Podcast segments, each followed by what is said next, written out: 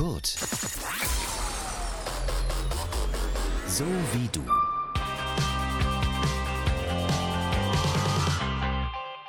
Hallo und ich begrüße euch zu einem Kurt-Podcast der ganz besonderen Art. Keine Angst, ich bin Marina und heute wird es bei uns ein bisschen romantisch und auch ein bisschen sexy. Das Thema unseres heutigen Podcasts ist nämlich Liebe und Sexualität in Corona-Zeiten. Eine erstmal sehr schwierige Kombi, wie ich finde, und zwar für uns alle. Singles, die versauern gerade irgendwie mehr oder weniger in ihrer Einsamkeit, weil Daten geht eben gerade eher so semi und es ist nicht die beste Zeit, um neue Kontakte zu knüpfen. Ja, und Pärchen, die strugglen vielleicht gerade damit, wie und ob sie sich sehen, vor allem wenn man nicht zusammen wohnt, vielleicht sogar in einer Fernbeziehung lebt. Und weil das alles gerade nicht so einfach ist, sprechen wir heute darüber, wie man mit dieser ganzen Corona-Situation und dann mit seinem Partner oder mit seiner Sexualität umgehen kann und welche kreativen Lösungen es vielleicht auch gibt, aus dieser Zeit das Beste zu machen. Ich muss ja sagen, ich finde es immer noch sehr schwierig, mit dieser ganzen Corona-Situation umzugehen, weil es gibt zwar viele Lockerungen, aber vorbei ist das ja noch lange nicht. Also ich bestelle immer noch viel Zeug im Internet und meide so Shopping-Malls. Ich treffe mich nur mit wenigen ausgewählten Menschen und dann auch meistens draußen und auf Abstand. Aber dann scroll ich so durch meinen Insta-Feed und sehe, okay, die treffen sich, die treffen sich, die gehen irgendwie aus und ich wundere mich wirklich, weil ich mir denke, okay, es ist ja noch nicht vorbei. Wir müssen nach wie vor irgendwie super viel Verantwortung für andere auch übernehmen. Und da wären wir schon beim Kern unseres Podcasts heute. Wir sprechen über verschiedene Situationen von Paaren. Zum Beispiel, wie wir von Paaren lernen können, die in Fernbeziehungen leben und die sich sowieso nicht häufig sehen können. Außerdem hat eine Reporterin für uns digitales Dating ausprobiert, also Dating ganz kontaktlos. Und ich frage mich wirklich, ob das nicht eher total cringe ist oder vielleicht sogar eine gute Alternative, die man auch nach der Corona-Zeit noch beibehalten will. Ja, und außerdem habe ich mit Kina gesprochen. Die lebt in einer offenen Beziehung und das heißt, sie datet normalerweise verschiedene Menschen gleichzeitig. Das ist in Corona-Zeiten natürlich auch nicht so einfach und sie hat mir erklärt, wie sie mit der aktuellen Situation umgeht. Ja, und falls ihr jetzt nur durch diesen Sex-Trigger hier gelandet seid, keine Sorge, natürlich haben wir auch ein bisschen Sexy Time. Ja, wir sprechen über Sexting, über Audioporno, wie gut uns Selbstbefriedigung tun kann und wie sich vielleicht der Verkauf von Sextoys während Corona verändert hat. Darüber habe ich mit jemandem von ice.de gesprochen. Also alles sehr spannende Themen, wie ich finde. Und ich würde sagen, wir steigen direkt mal in die Materie ein. Ja, das, liebe ZuhörerInnen, das war ein Vibrator. Den Zweck entfremde ich heute mal. Also ihr könnt euch das so vorstellen, ich sitze auf meinem Teppich mit einem Vibrator in der einen und einem Mikro in der anderen Hand, um euch zwischendurch immer wieder so Soundsignale zu geben, wenn wir zu einem neuen Thema kommen. Also wenn ihr den kleinen Vibrator hier hört, dann wisst ihr, Themenbreak. Ja, und wir beginnen diesen Podcast mit einem Thema, das bei vielen sicher traumatische Erlebnisse weckt, es geht um Dating. Viele mögen das ja gar nicht, finden das viel zu anstrengend, auch sich immer wieder auf neue Leute einzulassen. Also, ich muss sagen, den Aspekt fand ich eigentlich ganz cool. Aber leider trifft man auch so viele Freaks.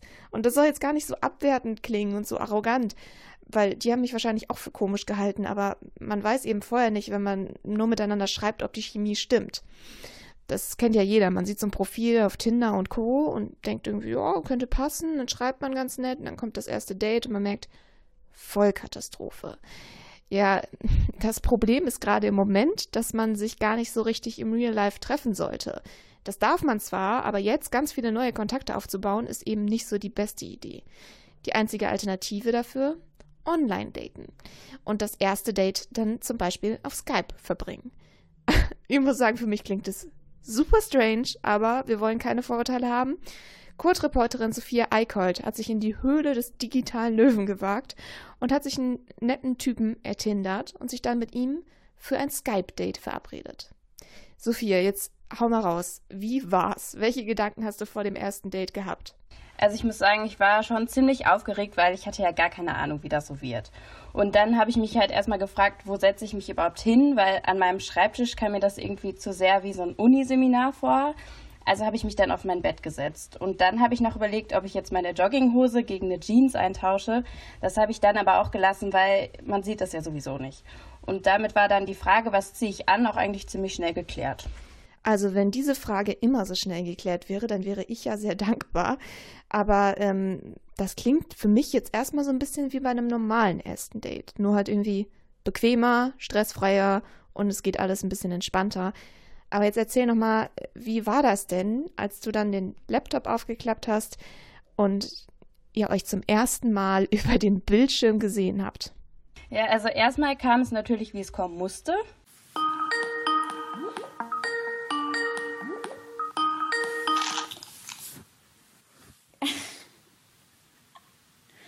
Hallo? Nice. Verbindung abgebrochen. Ja, da hat die Internetverbindung dann direkt mal versagt. Beim zweiten Versuch hat es dann aber zum Glück geklappt und wir mussten beide erstmal total lachen, weil die Situation so komisch war. Das war aber eigentlich richtig gut, weil dadurch das Eis direkt gebrochen war. Ja, irgendwie strange, aber auch irgendwie ganz gut, wenn ihr da mit Humor äh, drangegangen seid. Das ist für den Anfang ja auf jeden Fall schon mal ganz gut. Wie lief denn dann das Gespräch selbst? Sogar fast besser als bei einem normalen Date, würde ich sagen, weil es keine Ablenkung gab. Wenn man sich draußen trifft, kann man ja auch mal den Blick durch die Gegend schweifen lassen. Aber wir mussten uns zwangsläufig die ganze Zeit in die Augen gucken. Und deswegen habe ich mich dann auch sehr auf das Gespräch konzentriert und wir haben uns am Ende über zwei Stunden lang unterhalten. Wow, zwei Stunden Respekt. Also ich würde sagen, das Gespräch lief. Aber jetzt kommen wir natürlich zur Frage der Fragen. Hat denn auch die Technik durchgehalten? Ja, nicht so wirklich. Also zwischendurch war die Verbindung oft ziemlich schlecht und dadurch kam das Gespräch dann auch oft ins Stocken. Äh, ich habe ja die Hälfte von deiner Frage nicht verstanden. Aber ich dachte, durch das Interim wäre die Frage beendet. Das heißt, ich kann auch nicht antworten. Also was war Zufall? Ja, so ging das dann ein paar Mal und das fand ich irgendwann auch ziemlich anstrengend. Ja, klar. Wie soll das auch gehen? Also ich meine, es ist irgendwie kein Vergleich zum echten Daten in Persona. Das ist irgendwie genauso gut, das kann ich mir auch nicht vorstellen. Aber vielleicht hat das digitale Dating für dich ja auch irgendwelche Vorteile? Ja, auf jeden Fall. Also erstmal war ich dadurch ja viel flexibler. Ich musste ja nirgendwo hinfahren, sondern einfach nur ein, zwei Stunden Zeit haben. Und außerdem finde ich, ist es auch eine ganz gute Möglichkeit, um zu checken, ob man mit dem anderen auf einer Wellenlänge ist, weil falls es gar nicht passen sollte, kommt man da halt auch schneller wieder raus als bei einem analogen Date. Also an dieser Stelle noch einmal vielen Dank, Sophia, fürs Ausprobieren. Das Gespräch haben wir vorab im Homeoffice aufgezeichnet und sie hat für alle Singles da draußen wirklich großartige Arbeit geleistet und sich äh, wirklich was getraut. Also wenn ihr das jetzt gehört habt und euch denkt, naja, daten ist gerade vielleicht nicht so, probiert doch einfach mal ein digitales Date. Also das Schlimmste, was passieren kann, ist, dass ihr den Laptop direkt wieder zuklappen müsst. Und ich würde sagen, das ist deutlich weniger Aufwand, als sich schick anzuziehen, teuer essen zu gehen und dann zu merken, naja, war dann wohl doch nichts. Ich muss dazu mal kurz sagen, ich mache diesen Vibrator-Sound jedes Mal selbst. Deswegen klingt es auch jedes Mal ein bisschen anders. Es ist hier nichts aus dem Soundarchiv. Nur so als Zwischeninfo. Aber eigentlich wollen wir jetzt über die Menschen reden, die nicht mehr daten müssen, weil sie schon in einer Beziehung sind und wie die dann mit Corona umgehen. Für Pärchen, die zusammenwohnen, ist es natürlich irgendwie eine einfache Kiste. Man muss nichts entscheiden, weil man hat ja eh zwangsläufig Kontakt. Da ist dann höchstens die Gefahr, dass man sich mega auf die Nerven geht, weil man die ganze Zeit aufeinander hockt. Aber wie machen das denn Pärchen, die nicht zusammenleben, die vielleicht sogar hunderte Kilometer voneinander entfernt leben und sich wegen Reisewarnung im Moment gar nicht sehen dürfen? Kurt-Reporterin Salome Berblinger hat sich mit so einem Paar unterhalten. Und auch das Gespräch haben wir vorab im Homeoffice aufgezeichnet, wie übrigens alle Gespräche. Also Salome, du hast mit einem Paar gesprochen, das in einer Fernbeziehung lebt und ähm, du hast dir auch gefragt, wieso Corona für sie so eine Herausforderung ist. Was ist denn das Problem bei Paaren in Fernbeziehungen in Corona-Zeiten? Die Grenzen waren plötzlich dicht, Flüge sind teilweise immer noch gestrichen und Paare in einer Fernbeziehung wissen deshalb oft gar nicht, wann sie sich das nächste Mal wiedersehen können. So auch Melanie und Jan zum Beispiel. Sie wohnen in Deutschland, er in Peru. Kennengelernt haben sie sich während ihres FSJ dort. Seit viereinhalb Jahren sind sie jetzt zusammen. Und das letzte Mal gesehen haben sie sich im Dezember. Eigentlich wollte Jan diesen Monat kommen, wegen Corona geht es jetzt aber nicht. Natürlich ist es nicht einfach, weil ich ihn vermisse und wir uns jetzt sehr lange nicht sehen können. Was für mich auch schwierig ist, ist zu wissen, dass die Situation ihn und auch seine Familie belastet, weil in Peru seit März sehr strenge Ausgangsbeschränkungen gelten, während hier jetzt schon wieder so viele Freiheiten möglich sind. Und da wünsche ich mir eben einfach, dass sich auch dort die Situation sehr verbessert. Melanie und Jan hoffen, dass er im Oktober kommen kann. Zumindest Stand jetzt sollten dann wieder von Peru aus Flüge ins Ausland möglich sein. Okay, Oktober. Also das ist echt krass. Ich meine, ich habe jetzt meine Familie drei Monate nicht gesehen und das kam mir schon richtig lang und richtig mies vor. Die beiden sind da ja echt tough, wenn sie sagen, okay, Oktober, wir freuen uns drauf. Aber gibt es denn auch irgendwelche Tipps, was Paaren in so einer Situation helfen kann? Vor allem viel und lange telefonieren. So kann man Freund oder Freundin am eigenen Alltag teilhaben lassen und man merkt halt auch, was den anderen alles beschäftigt. Linda Mitterweger berät Online-Paare in Fernbeziehungen und hat Ideen dazu, wie man am Telefon quasi sogar richtig Zeit miteinander verbringen kann. Zum Beispiel, wenn man parallel kocht, gleichzeitig denselben Film schaut oder auch sich gegenseitig was vorliest. Melanie und Jan telefonieren meistens mit Videoanruf und das fast jeden Tag. Melanie hat außerdem noch einen weiteren Tipp, der ihr persönlich sehr hilft. Was auch sehr schön ist, ist Pläne zu schmieden für dann, wenn man sich wieder sehen kann und dann kann man sich darauf freuen. Das erleichtert die Zeit auch sehr, denn die Zeit, in der man sich dann wieder treffen kann, die wird ja auch wieder irgendwann kommen. Jan möchte nämlich tatsächlich erstmal nicht wieder direkt nach Peru zurück, wenn er Melanie das nächste Mal in Deutschland besucht, sondern dann intensiv Deutsch lernen und hier zum Arbeiten bleiben. Okay, jetzt gibt es ja auch Paare, denen geht es ganz anders als Melanie und Jan. Zum Beispiel Paare, die normalerweise eine Fernbeziehung haben, weil sie in verschiedenen Orten studieren oder so und jetzt ununterbrochen aufeinander sitzen. Weil im Moment läuft ja alles übers Homeoffice, sogar die Uni. Gibt es denn da vielleicht auch Probleme? Klar, oft ist man als Paar in einer Fernbeziehung ja gar nicht an einen gemeinsamen Alltag gewöhnt. Linda Mitterweger hat mir erklärt, was sie in so einer Situation rät. Da geht es wirklich einfach auch um die Kommunikation der eigenen Bedürfnisse, die eigenen Bedürfnisse überhaupt mal im ersten Schritt erkennen und sie dann eben auch dem Partner kommunizieren und da Verständnis dafür zeigen, auch wenn vielleicht das Nähe-Distanz-Bedürfnis ein bisschen unterschiedlich zwischen den Partnern ist. Paare sollten sich also auf jeden Fall gegenseitig Freiräume erlauben, auch wenn sie es natürlich nutzen wollen, wenn sie ausnahmsweise am selben Ort sind. Es ist völlig okay, nicht die ganze Zeit zusammen zu verbringen. Jeder hat seine eigenen Hobbys und möchte ja auch mal ungestört mit Familie oder Freunden skypen. Also wir merken uns, Paare in einer Fernbeziehung haben es sowieso schon nicht leicht, aber Corona stellt sie da nochmal vor ganz besondere Herausforderungen. Wie sie die Zeit überstehen können und was wir alle vielleicht davon lernen können, das hat uns Kurt-Reporterin Salome Berblinger berichtet. Also, ich weiß nicht, wie es euch geht, aber ich muss es erstmal sacken lassen. Ich meine, Oktober. Die beiden können sich bis Oktober nicht wiedersehen. Und wir heulen rum, wenn wir unsere Freunde jetzt mal, was, drei Monate nicht gesehen haben? Also, ich finde es ja super, dass die beiden so Alternativen finden, wie sie ihre Beziehung trotzdem weiterleben können, obwohl sie sich so lange nicht sehen. Und eine davon könnte ja vielleicht auch Sexting sein. Ja, und alle, die für den Sextrigger hier sind, aufgepasst, hingehört. Jetzt geht es um Sex. Und zwar in digitaler Form. Sexting, das ist das Verschicken von sexy Fotos und Nachrichten. Aber das kann natürlich auch ganz schön mies ausgehen, wenn andere die Fotos dann weitergeben und die an irgendwelche Leute kommen, die sie nicht bekommen sollten. Damit euch das nicht passiert, erzählt euch Kurt-Reporterin Francine Fester, wie ihr safe sexten könnt. Dabei sollte man nämlich schon auf gewisse Dinge achten, richtig? Genau, super wichtig ist einfach, dass man sich bewusst macht, dass Nacktbilder verschicken auch immer ein Risiko darstellt. Darüber habe ich auch mit dem Medienpädagogen Markus Gerstmann gesprochen und der hat mir gesagt, dass es einfach wichtig ist, darauf zu achten, dass man euch auf den Bildern oder Videos nicht wiedererkennt. Zeigt also nicht euer Zimmer, Gesicht oder Tattoos, halt eben Merkmale, an denen man euch hinterher irgendwie wieder ausfindig machen kann. Auch wenn ihr die Bilder per Snapchat verschickt, weil auch da können Bilder einfach gescreenshottet oder abfotografiert werden und wenn die Bilder oder Videos eben in falsche Hände geraten, kann das ganz schnell im Netz landen und böse enden. Oh ja, das habe ich gerade ja schon so ein bisschen angerissen. Das ist auf jeden Fall überhaupt nicht schön, wenn sowas passiert. Und das ist ja sogar auch schon Promis passiert. Vanessa Hudgens oder Jennifer Lawrence zum Beispiel, ne?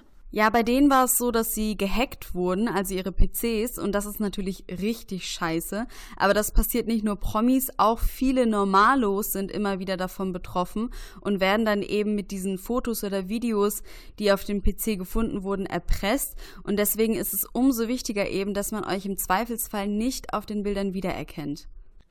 Guter Tipp auf jeden Fall. Also nicht Gesicht, Tattoos, Zimmer oder irgendwelche besondere Merkmale von einem selbst zeigen. Genau, und noch ein guter Tipp ist, Regeln mit der Person zu vereinbaren, der du diese Bilder schicken willst. Also ganz klar sagen, die sind nur für dich bestimmt. Ich will nicht, dass die irgendjemand anders sieht und ich will, dass du die wieder löscht, wenn das mit uns zu Ende ist oder wenn ich das fordere. Ja, okay, solche Versprechen kann man natürlich Leuten abnehmen, aber was, wenn die die einfach brechen und das trotzdem weitergeschickt wird?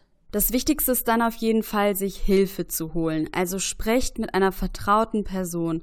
Und im Zweifelsfall kann man eben auch die Polizei informieren, weil je nachdem, unter welchen Umständen die Fotos oder Videos eben verbreitet wurden, kann das für den Täter echt dicke Strafen geben. Also von einer heftigen Geldstrafe bis hin sogar zum Gefängnisaufenthalt. Und Stichwort Täter, Seid euch bewusst, ihr seid nicht schuld, wenn euch sowas passiert, weil die Person, die das Vertrauen missbraucht und das Material unerlaubt weiterverbreitet, ist ganz klar schuld und ist auch ganz klar der Täter. Ihr müsst euch also nicht schämen, wenn euch sowas passiert. Also Leute, sexy Time mit sexy Fotos, das ist völlig in Ordnung. Aber bitte passt auf euch auf, genauso wie im echten Leben. In der digitalen Welt ist es nicht alles sicher. Vor allem geht vertraulich mit den Fotos um, wenn ihr auch mal welche bekommt. Danke, Francine, für die ganzen Infos. Vom Thema Sexting machen wir einen kleinen Break und kommen zum Thema offene Beziehung und wie man damit am besten in Corona-Zeiten umgeht. Sexting wäre bestimmt dafür auch eine ganz sichere Alternative, weil verschiedene Menschen gleichzeitig daten oder sogar mit ihnen Sex haben, das ist gerade in diesen Zeiten nicht die allerbeste Idee. Vor allem, weil man in einer offenen Beziehung ja auch noch Verantwortung für seine PartnerInnen übernehmen muss. Aber viel besser als ich kann das ganz sicher China erklären. Die lebt nämlich mit ihrem Freund in einer offenen Beziehung und für so ein Beziehungsmodell kann ja jeder seine eigenen Regeln aufstellen. Bei China ist das so, sie und ihr Partner oder ihre Partner dürfen auch andere sehen, aber damit sollte eben transparent umgegangen werden. Das ist ihr wichtig. Und mir hat sie erklärt, was sich in letzter Zeit in ihrer Beziehung so verändert hat. Bei mir heißt das, dass ich meinen festen Partner, auch wenn ich nicht mit dem wohne, ähm, weiter gesehen habe. Äh, allerdings wohne ich halt auch mit sieben Leuten in einer WG, das heißt, es ist halt eh schon irgendwie so ein bisschen ein gefühltes Seuchenloch.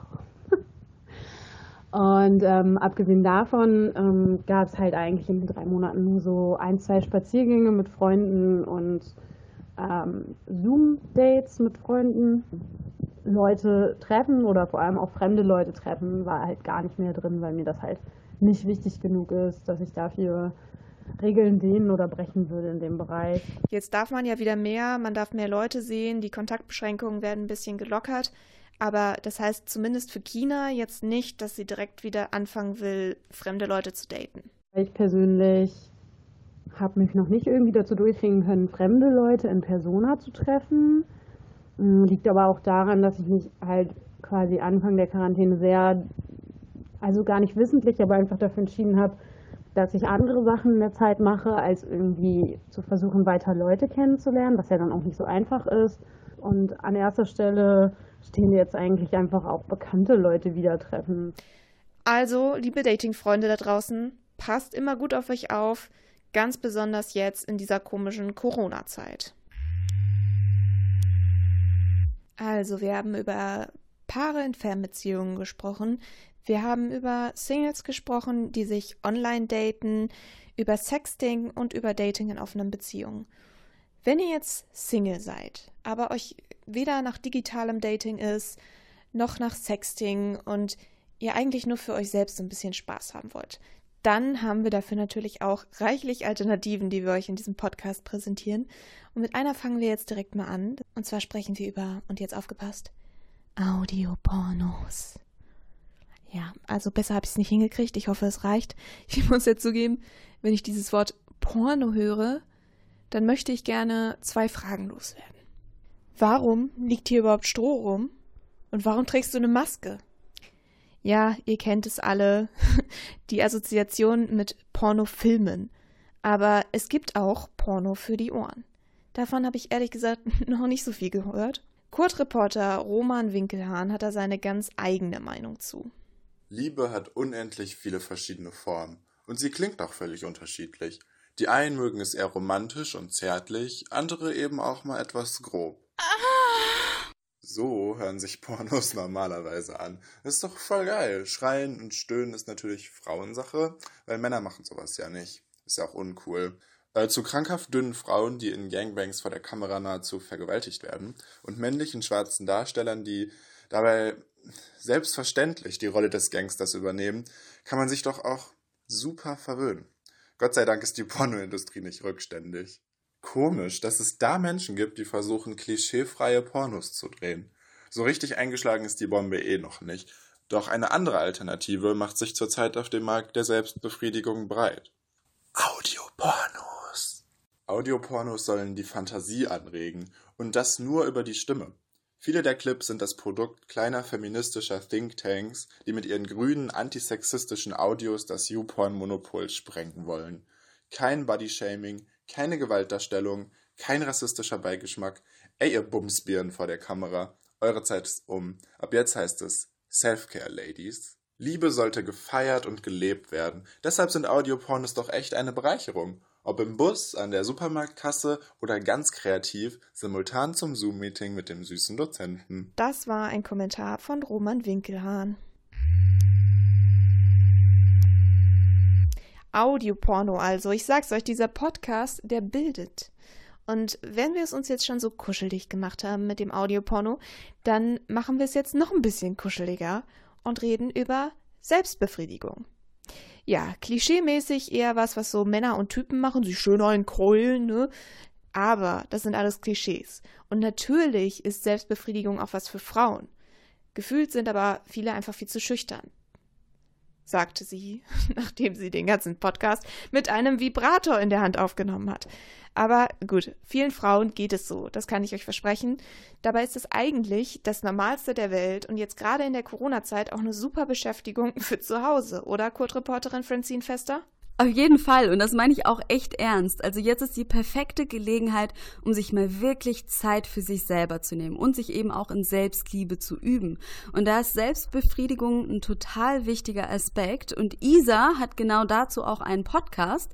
Oh Baby heißt der. Und in dem geht es eben um die Themen Sex, Selbstbefriedigung und Beziehungen. Und sie findet eben auch, dass die Beziehung zu sich selber total wichtig ist. Das hat sie auch gegenüber Bremen Next gesagt der beste Partner deines Lebens bist du selbst, weil mit dir hast du eine lebenslange Beziehung und es hilft dir wahnsinnig, wenn du dich selbst kennst und deinen Körper auch gut kennst, wenn du einfach weißt, das macht mir Spaß, das macht mir nicht Spaß, so komme ich am besten, so komme ich überhaupt nicht. Und den Satz finde ich so wichtig, der beste Partner deines Lebens bist du selber. Ja, es ist wirklich eine schöne Ansichtsweise, finde ich, weil mit mir und meinem Körper verbringe ich ja am Ende auch mein ganzes Leben. Also macht es doch auch Sinn, dass ich mich damit beschäftige. Ja, und dazu muss man ja auch sagen, dass es total gesund ist, sich ab und zu mal selbst zu befriedigen. Das schüttet Wohlfühlhormone aus und es macht einen auch ausgeglichener. Das zeigen zumindest etliche Studien. Und Isa hat zunächst gesagt, dass Selbstliebe auch noch andere Vorteile haben kann. Wenn man halt wirklich seinen eigenen Körper kennt und es auch so akzeptiert und auch sagt, hey, so wie ich bin, bin ich genau richtig und auch attraktiv, dann wirkt es eben auch außen ganz anders. Also man hat ein anderes Selbstbewusstsein, man wirkt viel attraktiver auf andere und man hat halt auch später dann, wenn man sich wieder daten kann, ein besseres Sexleben, weil man genau weiß, okay, das ist jetzt gut für mich und nee, so mal lieber nicht. Aha, also den eigenen Körper attraktiv finden, das verbessert den Sex. Ich muss sagen, das klingt sehr vielversprechend. Und für die Selbstbefriedigungsanfänger da draußen, die vielleicht denken, ah, hm, irgendwie Theorie gut, Praxis, ich weiß ja nicht. Hast du da einen Tipp, wie man das erste Mal angehen sollte? Ja, sucht euch am besten einen Zeitpunkt aus, wo ihr irgendwie nicht gestört werdet. Spät abends im Bett, wenn man alleine zu Hause ist oder wenn man unter der Dusche ist oder in der Badewanne liegt. Und was ganz wichtig ist, die richtige Stimmung. Die kann man erzeugen, zum Beispiel durch Musik, die eigene Fantasie, irgendwelche Pornos oder eben auch durch softe erotische Hörspiele. Also probiert euch einfach mal aus und habt keine Scheu, euch selber kennenzulernen. Also, liebe Ladies, keine falsche Scham. Selbstbefriedigung ist normal und wichtig. Und wie ihr gehört habt, macht es auf sehr vielen Ebenen auch glücklicher. Wer bis hierhin noch dabei ist und durchgehalten hat, was ich hoffe, dass ihr das alle getan habt, der ist auf jeden Fall jetzt sehr viel klüger, was alles rund um Beziehungen und Bettgeschichten in Corona-Zeiten angeht Und jetzt kommen wir endlich zu dem Ding, mit dem ich euch hier schon die ganze Zeit akustische Signale sende, dem Vibrator. Weil, wie Francine eben schon gesagt hat, Selbstbefriedigung ist nichts Peinliches, sogar was sehr Positives. Und genauso sollte es auch nichts Peinliches sein, sich Sextoys zu kaufen. Durch Corona ist vieles in Beziehungssachen ja auch schwieriger geworden. Wir haben schon darüber gesprochen, Paare haben irgendwie Probleme, dass sie sich nicht sehen können. Dating ist eher schwieriger für Singles. Da fragt man sich natürlich, greifen durch diese Krise mehr Leute zu Sextoys und bestellen vielleicht auch in Online-Shops, die genau sowas haben. Also zumindest habe ich mich das gefragt und deswegen mit Nina Barz von Eis.de gesprochen. Das kennt ihr sicher aus der Werbung, das ist ein Versandhandel für alles rund um Sex. Also Sextoys für Männer und Frauen, aber auch Gleitgel, Kondome, was man eben alles so braucht. Und die Corona-Krise, die haben wir auch zu spüren bekommen, allerdings im positiven Sinne. Ich habe mit Nina Barz ein Interview vorab aufgezeichnet. Haben Sie denn bei Eis.de auch irgendwelche Veränderungen bemerkt durch die Corona-Krise? Also haben sich zum Beispiel die Verkaufszahlen verändert und wurden bestimmte Dinge häufiger gekauft als vorher? Also ähm, generell ist es so, dass Eis.de ähm, überproportional wächst. So, aber vor allen Dingen mit äh, Auftauchen des Coronavirus haben wir nochmal eine erhöhte Nachfrage, eine dramatisch erhöhte Nachfrage ähm, festgestellt. Ähm, sowohl bei ähm, Solo Pleasure Toys, ähm, das heißt also Masturbatoren für Herren äh, waren besonders nachgefragt und ähm, Druckwellenvibratoren für Frauen. Da hatten wir einen Plus von ungefähr 300 Prozent. Heißt aber nicht zwangsläufig, dass in Zeiten von Corona es um reine Selbstliebe ging. Wir haben auch gesehen, dass auch Paartoys ein Plus von ca. 250 Prozent hatten. Und ein Fun Fact vielleicht noch ähm, ist, und da soll noch mal einer sagen, die Deutschen hätten keinen Humor, ähm, dass unsere sexy Krankenschwester ähm, Kostüm äh, 30 mal so viel, also ein Plus von 3000 Prozent hatte und damit äh, restlos ausverkauft war und das über Wochen. Okay, sehr cool. Das sexy Krankenschwesterkostüm war ausverkauft. Also wir merken, auf was die Deutschen so stehen. Ich finde, das ist eine sehr witzige Geschichte. Ähm, würden Sie denn sagen, während der Corona-Krise sind die Deutschen kreativ geworden, was ihre Sexualität angeht? Haben Sie da was gemerkt? Ja, also es ist im Grundsatz ähm, ja so, dass Deutschland schon relativ offen dem Thema Sexualität und Sinnlichkeit ist. Das spiegeln uns natürlich auch, ich sag mal, unsere 8,5 Millionen Kunden wieder, die, die wir haben, was ja, ich sag mal, eine, schon eine beachtliche Zahl ist. Ähm, was die Gründe jetzt für die erhöhte Nachfrage äh, zu Zeiten von Corona angeht, können wir halt auch nur spekulieren, gehen aber davon aus, dass die Menschen die Chance der Isolation und des Zuhausebleibens zum Wohle aller vielleicht dazu genutzt haben, die eigene Sinnlichkeit und vielleicht auch die des Partners ein Stück weit neu zu entdecken. Okay. Und für alle, die jetzt zuhören und sich denken, irgendwie klingt das ganz cool. Ich habe jetzt auch schon so super viel in diesem Podcast gehört über Sexualität und Selbstbefriedigung, aber ich hatte noch nie einen Vibrator in der Hand. Was können Sie denn da so EinsteigerInnen empfehlen? Ähm, für Frauen ähm, ein Druckwellenvibrator. Ähm, das, das, oder die Sensation an so einem Produkt ist nämlich, dass es eine berührungslose Stimulation der ähm, Klitoris ist. Man muss bedenken, dass die Klitoris und wenn man es korrekt ausdrücken möchte, die Klitoris-Eichel ähm, äh, mehr als 8000 ähm, Nervenenden beheimatet und dass dadurch ähm, oft auch schnell eine Überreizung da ist und eine, eine berührungslose ähm, Stimulation durch Druckwellen ist für Frauen hier ein äh, sensationelles Gefühl. Gibt es denn auch was für Männer? Also davon habe ich zum Beispiel persönlich gar keine Ahnung. Ja, gibt es auch. Es gibt es auch. Also es gibt äh, äh, etliche Masturbatoren auch da, die man ausprobieren kann. Ähm, das ist natürlich auch sehr, sehr individuell, ähm, wo man gucken muss, was, was mag man mehr. Es gibt ähm, Geräte, die dort in Anführungsstrichen nur die Eichel stimulieren oder halt, wo auch der gesamte Penis eingeführt werden kann. Also, Ladies and Gentlemen, mit diesen hilfreichen Tipps verabschiede ich mich jetzt aus diesem Podcast und ich muss sagen, es war mir ein Fest und macht mit diesem Wissen, was ihr jetzt habt, was ihr wollt, aber ganz wichtig, habt Spaß dabei. Das ist mein Wort zum Sonntag und ich sage Tschüss und bis nächstes Mal. Kurt, so wie du. Mehr Infos auf kurt.digital.